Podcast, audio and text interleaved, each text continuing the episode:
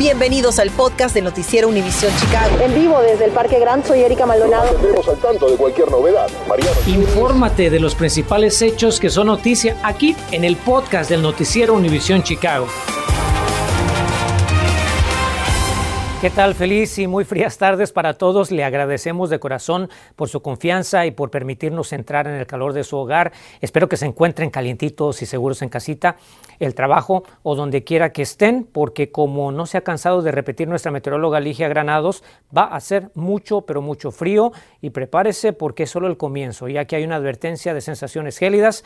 Ligia, te doy la bienvenida. Creo que es importante saber qué tan peligrosas van a estar esas temperaturas.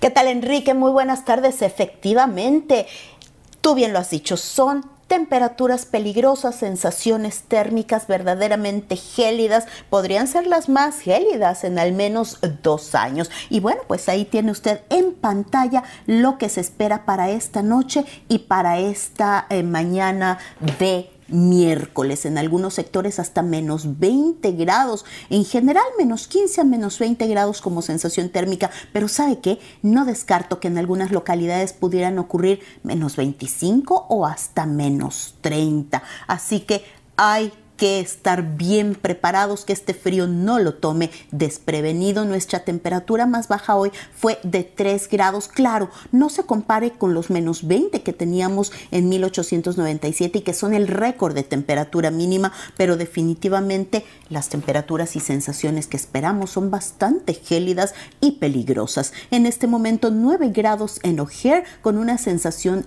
de menos 7. Aurora con solamente 2 grados. Elgin con 5, Carpentersville con 2 y Waukegan con 7. Así que yo le pido que tome muchas precauciones definitivamente. Si está afuera hay que vestir en capas. En la casa revisar muy bien esa calefacción. Cuidado con los calentadores. En el auto revisar llantas, batería y las mascotas deben estar adentro. Estos son algunos consejos que nos ayudarán a pasar este frío y yo vuelvo desde luego con el pronóstico completo. Vuelven a aumentar los contagios y muertes por la pandemia en el estado de Illinois. El Departamento de Salud Pública reporta hoy 13.706 nuevos casos de COVID. Esto incluye 121 decesos en las últimas 24 horas. Este martes la tasa de positividad de contagios se mantiene en 11.6%, mientras que hasta anoche había 5.138 pacientes con COVID en los hospitales del estado. Hasta ahora el 61.78% de la población de Illinois está vacunada contra el coronavirus. Y mantiene Chicago a todo el país en su lista de advertencia de viajes precisamente por la pandemia. El Departamento Municipal de Salud Pública informa que por tercera semana consecutiva no va a modificar el listado. Eso significa que todos los estados y territorios tienen restricciones para viajeros que si no están vacunados van a tener que hacer cuarentena una vez que lleguen a Chicago. La directora médica de esa agencia hizo la siguiente valoración nos encontramos todavía en alto riesgo, alto, significativamente alto riesgo en casos cuando estamos hablando de transmisión comunitaria, así que no queremos que nuestras familias bajen la guardia. Los casos de COVID-19 alcanzaron su punto máximo en enero 4 y han ido disminuyendo desde entonces. El pico de la positividad llegó a 19.1 y hoy lo tenemos en 7%. Y las autoridades de salud advirtieron que las personas no vacunadas contra el COVID tienen cinco posibilidades más de acabar hospitalizadas o incluso de perder la vida por la infección. Fíjese que las autoridades de la salud han insistido en que la mejor manera de protegerse de Omicron, esta variante que está causando la mayoría de los contagios en Chicago, es vacunándose y utilizando mascarilla, especialmente la N95. Y por ello muchos se preguntan cuándo podrán obtener las prometidas por la Casa Blanca y que se entregarán de manera local. Bueno, Carmen Vargas lleva todo el día investigando y nos cuenta lo que pudo averiguar sobre la entrega de estas mascarillas. Vamos a ver. En un futuro próximo usted podrá tener acceso a mascarillas N95 sin costo. Como le informamos oportunamente, el gobierno federal anunció que enviará 400 millones de estas mascarillas a farmacias y centros de salud comunitarios por todo el país para que la repartan a los residentes, aunque no todos reciben la noticia con entusiasmo. Hacían más falta anteriormente cuando comenzó el virus que estaba tan fuerte que si era importante, si era necesario, no las encontraba uno tan fácil. Ahorita ya cualquier gente puede encontrarlas con más facilidad donde quiera. Pero bueno, es una, es una buena cosa que el gobierno quiere hacer, pero se me hace que ya un poco tarde. Se espera que la mayoría de las farmacias que forman parte del programa federal participen en la distribución de las mascarillas, tal es el caso de Walgreens, CVS, entre otras, aunque todavía se desconoce cuándo estarán disponibles las mascarillas y en qué locaciones específicas. Cuando ya ellos tengan las mascarillas, yo vendría por mis mascarillas aquí a traerlas.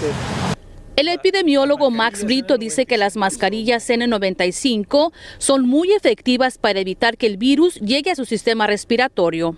¿Qué podemos hacer para mantenerlas limpias? Tratar de eh, ponerla cada vez que terminemos de usarla, tratar de ponerla en una funda, en una, bolsa de, de papel, para que entonces ahí se prevenir el contacto de la máscara con la superficie que puedan contaminarla. De acuerdo con la Casa Blanca, cada persona recibirá tres mascarillas, pero se desconoce si será una o varias entregas. Voy a, voy a venir a, que me den un paquete. Va a ser gratis. Por otro lado, se espera que el programa esté funcionando a toda capacidad a principios del mes de febrero. ¿Qué tan seguido debemos reemplazar una máscara N95? Siempre y cuando que la máscara esté, no esté sucia, eh, no tenga eh, ningún tipo de grietas, no esté mojada y se vea y usted pueda respirar bien a través de ella, puede reusarla eh, varias veces. lo recomendable es alrededor de 5 a 7 días. Ahora le cuento que dentistas de Illinois piden aprobar las teleconsultas ante la falta de personal en sus consultorios. La Asociación Dental del Estado advierte sobre esa gran necesidad de esta atención a distancia esto se debe a la escasez de asistentes y el aumento de solicitudes de atención. La petición llega mientras los consultorios dentales se están viendo rebasados por la demanda debido a la ausencia de trabajadores afectados por la pandemia. En la escuela donde asistía Melissa Ortega, la niña asesinada en la villita, sus compañeros la recuerdan mientras la comunidad sigue pidiendo justicia. Y recordamos otra tragedia similar, la de una niña baleada en la villita mientras pedía dulces de Halloween. Ella sobrevivió y su madre cuenta las secuelas que viven hasta hoy. Si piensa presentar pronto sus impuestos, haga una pausa y escucha la información que le tenemos después de la pausa, pues le hablamos de los nuevos créditos tributarios para que obtenga el mayor reembolso este año. Infórmate de los principales hechos que son noticia aquí en el podcast de Noticiero Univisión Chicago. Fíjese que en la villita no cesa la preocupación e indignación por el homicidio de la niña Melissa Ortega. Mientras tanto, la comunidad trata de sanar y prevenir más muertes injustas. Las madres y personal de la primaria Emiliano Zapata, donde estudiaba Melissa, quieren hacer su parte para evitar otra tragedia. Acudimos a esa comunidad escolar para conocer las actividades que están haciendo para ayudar a los alumnos a procesar sus emociones. Hicieron una carta dedicada a la niña y expresar sus sentimientos a los papás, cómo están sintiendo. La pena de haber perdido a la niña, de lo de que pues ahora cómo se van a sentir los papás porque no está la niña con ellos. Y a eso fue lo que estuvo, lo que mi hijo me compartió que estuvieron haciendo. Hicieron un momento de silencio y dejaron a los niños traer flores, pero yo y mi nena fuimos a donde pasó y le dejamos las flores ahí. Dijo que era un día triste, pero que sí le dieron sus respetos a la niña. El jefe de la policía de Chicago dijo que varias personas cooperan con la investigación y tiene pistas muy sólidas para capturar a los responsables del asesinato de Melissa. Así es que si usted sabe algo puede hacer una denuncia anónima, se lo queremos recordar en el sitio cpdtip.com. Y seguimos muy alerta de este caso, por supuesto, porque la verdad es muy difícil saber si pasará mucho tiempo para que tanto familiares como amigos se recuperen de una tragedia como la de la pequeña Melissa o si es posible sanar esa herida del todo, ¿verdad? Como muestra, esta tarde tenemos el testimonio de otra tragedia similar de la que le informamos en la noche de Halloween de 2019, seguramente usted la recordará, pero en el caso de la pequeña Giselle, ella por fortuna sobrevivió. Natalie Pérez habló con la mamá de Giselle. Buenas tardes, Natalie. ¿Cómo ha cambiado este suceso la vida de la familia y qué tanto han logrado recuperarse durante todo este tiempo.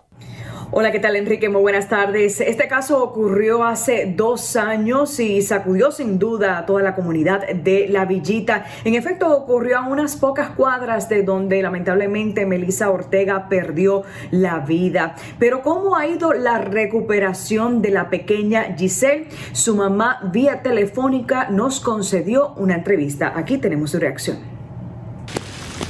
La balacera que cobró la vida de la pequeña Melissa Ortega La Villita ha abierto una herida en la familia de una niña que milagrosamente sobrevivió al ser alcanzada por una bala mientras pedía dulces en una noche de brujas. Sí nos ha tocado mucho ese incidente porque es algo muy parecido a lo que nosotros pasamos y no, pues es algo muy doloroso. Esa es la voz de Delfina Lagunas, quien solo accedió a hablar con Noticias Univisión Chicago de esa manera. Su caso quizás lo recordarán, ya que le dimos cobertura. Los hechos se remontan a finales de octubre del 2019, cuando Giselle, para ese entonces de siete añitos, pedía dulce sobre la 26 la noche de brujas cuando fue alcanzada por una bala. Giselle todavía batalla con el trauma de ese amargo día. Ah, necesito terapias mucha ayuda con terapias y aún así ella, ella seguía callada, muy seria. Lagunas nos indicó que si no fuera por las visitas a psicólogos no hubiera sido posible ver la recuperación que ha tenido su hija, algo que en efecto la psicoterapeuta Beatriz Medina, con quien conversamos, exhortó. Eh, nuestra gente pues sí acude a ayuda, no hay nada malo ni nada de qué avergüenzarse uno cuando nosotros vemos uh, cosas pasar como de este calibre y buscar esa ayuda, buscar que alguien nos, nos consulte o que nos guíe y para que así nosotros estemos bien y nuestros hijos estén bien también. Agregó que mientras más pronto se acuda por esa ayuda, mucho mejor. En el caso de Giselle, ha tomado tiempo, pero especialistas le auguran recuperación. Nos indicó Delfina, quien aprovechó para enviarles unas palabras a la mamá de la pequeña Melissa. Sí, siento mucho su pérdida y no hay palabras que le puedan dar consuelo a una madre. Buenas tardes y gracias Natalie. Por cierto, escuchan a víctimas de la violencia armada que azota las calles de Chicago. El representante estatal Sean Ford auspició hoy esta sesión con las familias de ocho fallecidos por tiroteos. Los asistentes hicieron un llamado a la paz y calma en la ciudad. El evento también sirvió para pedir más recursos de salud mental e inversiones en las comunidades más afectadas por la criminalidad. Continuamos con el podcast del noticiero Univisión Chicago. Ahora permítame preguntarle si usted ya hizo cita con su preparador de impuestos. Se lo comento porque como ya le hemos informado aquí en Noticias Univisión Chicago, esta semana pues yo inicio la temporada para hacer su declaración, pero no queremos que acuda a su cita sin antes saber los cambios que hay para este año. Mi compañera Erika Maldonado consultó con un especialista. Buenas tardes, Erika. Cuéntanos cuáles son esos cambios que pudieran beneficiar a nuestros televidentes. Enrique, muy buenas tardes. Así es, hay varios cambios en particular en lo que se refiere a créditos tributarios que nuestros televidentes deben conocer, bien sea que ellos mismos preparen sus impuestos o bien sea que busquen los servicios de un preparador o un contador certificado para tal fin. Inició la temporada para rendirle cuentas al tío Sam y como en Noticias Univisión Chicago queremos ayudarlo a que reciba el mayor reembolso posible en sus impuestos, nos dimos a la tarea de averiguar cambios e información importante.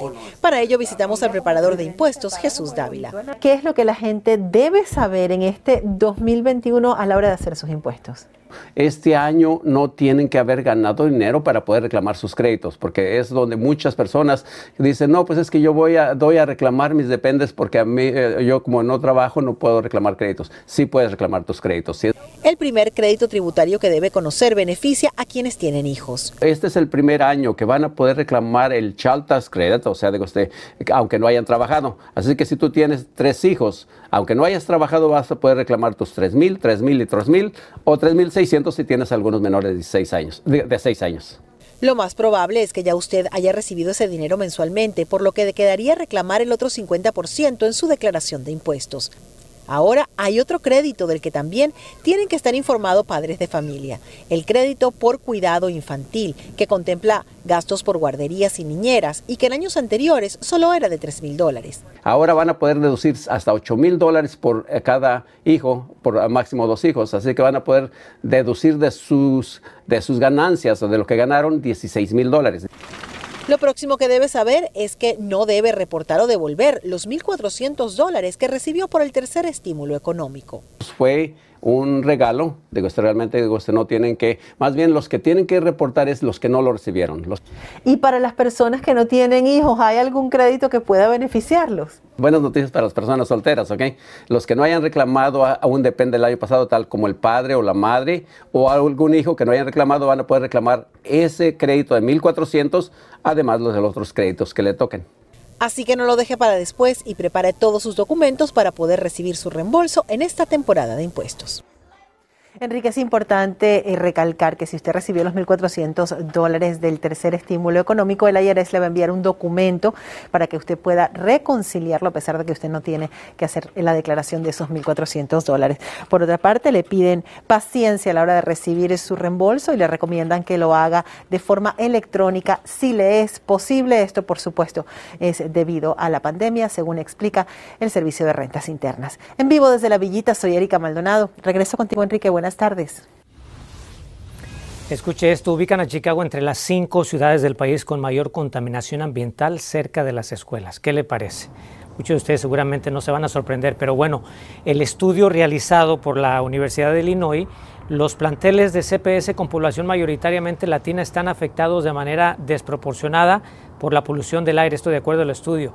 Y el análisis concluye que esto significa que los vecindarios latinos también registran mayor concentración de contaminantes, especialmente aquellos ubicados al suroeste de Chicago. Gracias por escuchar el podcast del noticiero Univisión Chicago. Puedes descubrir otros podcasts de Univisión en la aplicación de Euforia o en univision.com diagonal podcast.